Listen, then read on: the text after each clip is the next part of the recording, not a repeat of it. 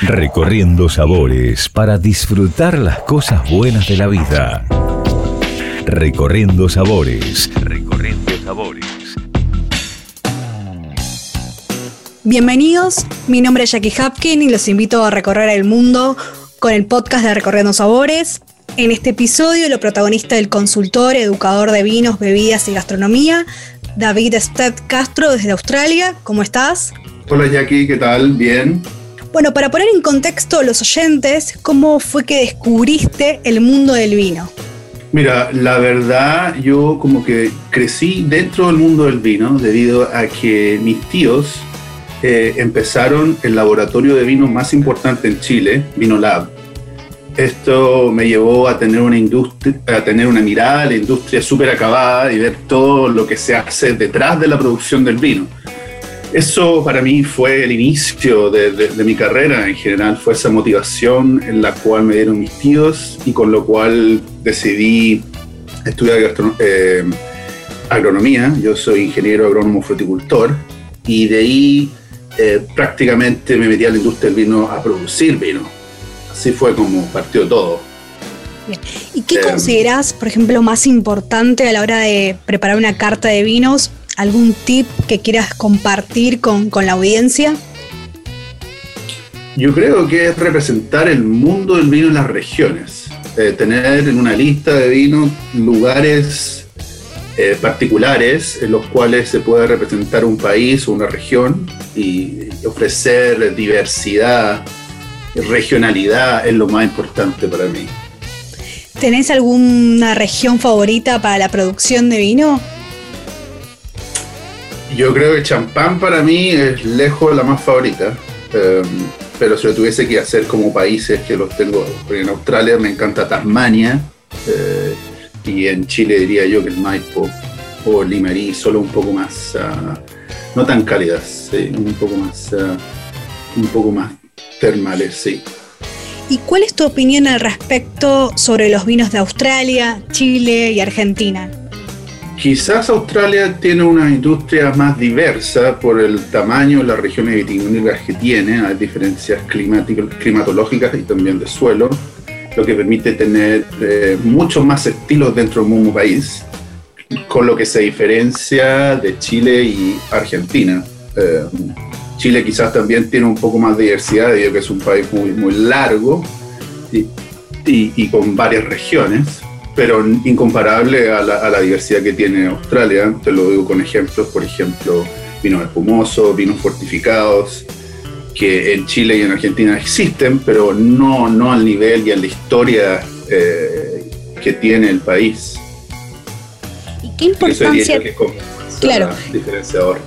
Bien, ¿qué importancia tiene la incorporación de mm, el sommelier en la gastronomía, que cada vez se ve más y vos me imagino que viviste diferentes etapas. Claro, claro que sí. Yo diría que ahora el, sommelier tiene, hay que como dejar de, lado de que solamente en el restaurante. Yo creo que hay mucho que se puede hacer con los turismos y con la promoción de zonas vitivinícolas, como también el posicionamiento de la marca y con el mercado de productos. Yo creo que mientras más se habla de gastronomía, más se acerca al consumidor. Así que yo creo que ese es uno de los focos que hoy en día el sommelier tiene que seguir diversificando y creciendo en, en, esta área más allá de solo ser en el restaurante. Quizás el restaurante es lo que te da esa manera como hacer el servicio, cómo comunicarte con un cliente, eh, cómo entender la gastronomía de un lugar. Yo creo que es importantísimo, sin duda pero dentro de la evolución del sommelier yo creo que es bueno tener también una mirada de lo que es lo minorista, tener una mirada del turismo, tener una mirada sobre los importadores. Yo creo que eso agrega valor, sin duda. ¿Recomendarías las competencias de sommeliers? Digamos, ¿qué consejo mm, le brindarías a la hora del el entrenamiento, ¿no? Como consultor voz de vinos. Yo creo que lo más simple es saber escuchar y tener siempre la prioridad del consumidor antes de que el gusto de uno. En base al gusto del consumidor, uno puede escucharse uno mismo y decir, ah, a esta persona le gusta esto, esto es lo que le voy a proponer y generar algo nuevo y también tradicional al mismo tiempo. lo más importante es satisfacer al cliente y eso no se tiene que olvidar a la hora de ser sommelier. ¿Crees que mm, el nivel de los sommeliers está aumentando en otros países que hasta el momento, por ejemplo, no tenían tradición vitivinícola sólida? Sin duda, de la mano del turismo y de los restaurantes, se genera eso. Hay muchos países que no tienen cultura vitivinícola histórica, pero tienen muy buena gastronomía. Y eso acerca y le da posibilidad al sommelier. ¿Cuáles son las aptitudes, por ejemplo, esenciales que debe tener un sommelier? Por ejemplo, para iniciar la carrera, que le da curiosidad, es el enófilo, pero bueno, a la hora de decidirse a estudiar.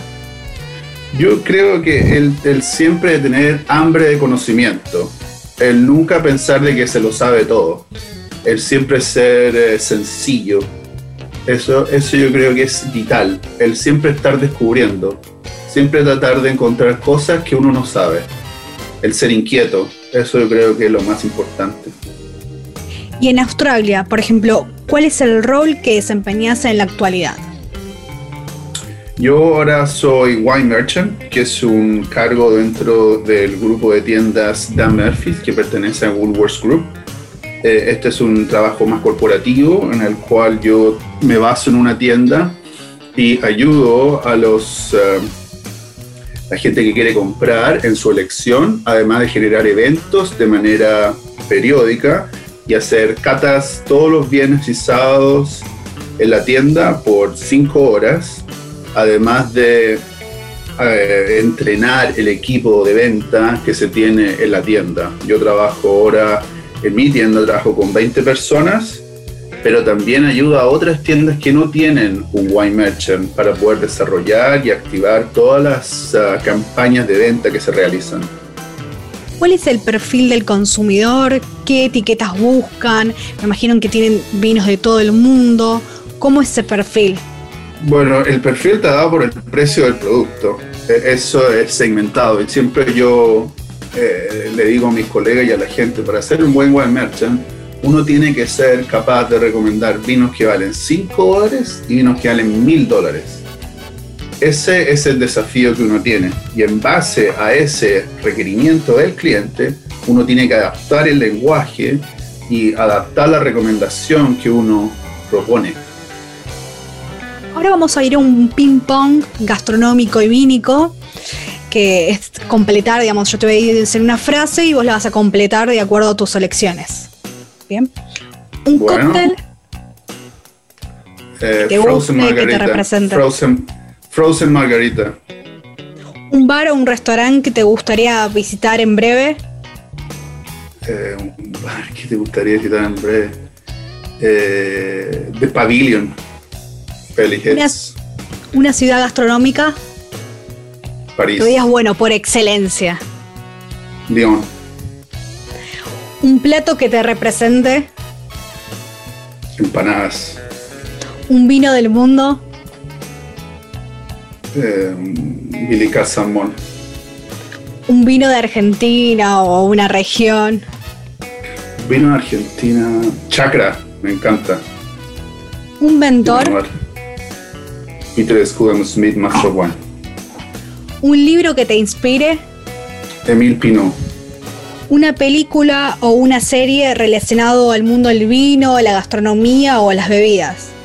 Descorchados un tema musical a la hora de catar, degustar vinos, que sea como disparador capaz.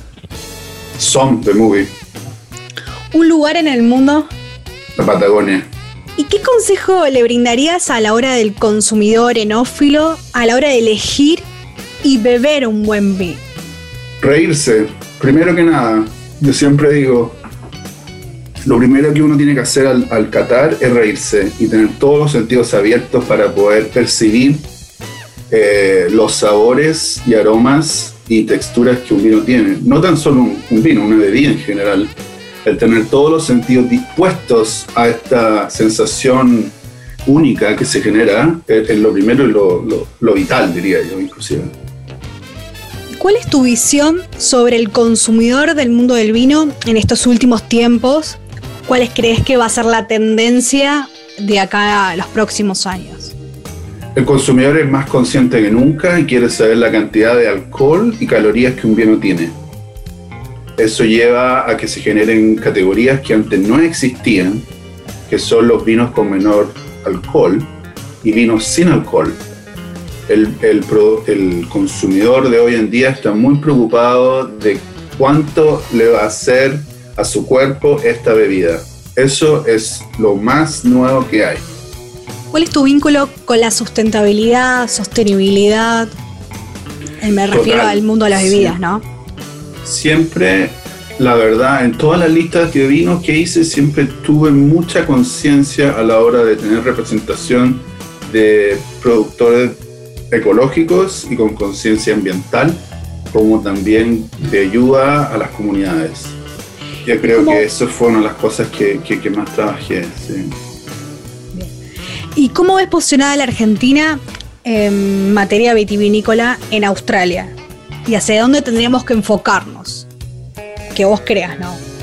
Sí, mira, acá a la, gente le encanta el Malbec, ¿qué quieres que te diga? Le, ha quitado el mercado de los vinos chilenos impresionantemente. La gente está vuelta loca con los Malbec, eh, le encantan por lo cual en nuestras tiendas, por ejemplo, la nueva llegada de productos se viene a mitad de año y viene un montón de nuevos Malbecs a diferentes precios también, un poco más estratificados. Eso antes no existía, eso diría de los últimos cinco años que el consumidor está empezando a notar las diferencias y no tan solo busca este Malbec más concentrado y un poco más maderoso, tiene un vino más jovial, un vino más fresco, un vino más liviano. Eso, eso yo se ha visto en los últimos cinco años.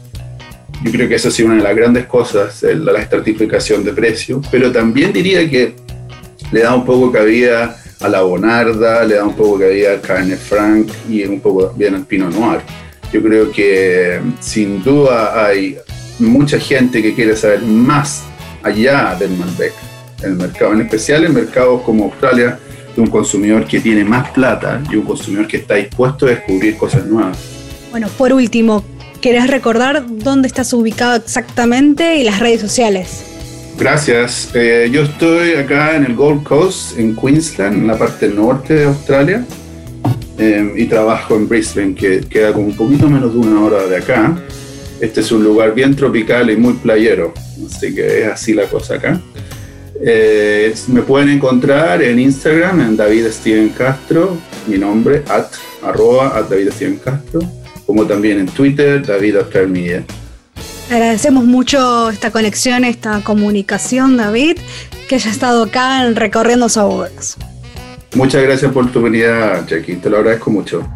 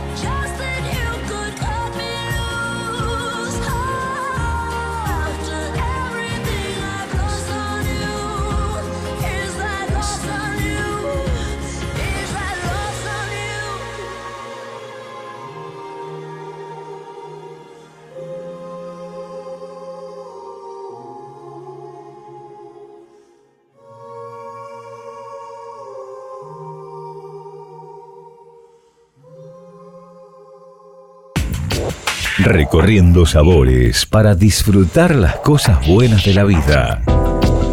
Recorriendo sabores. Recorriendo sabores.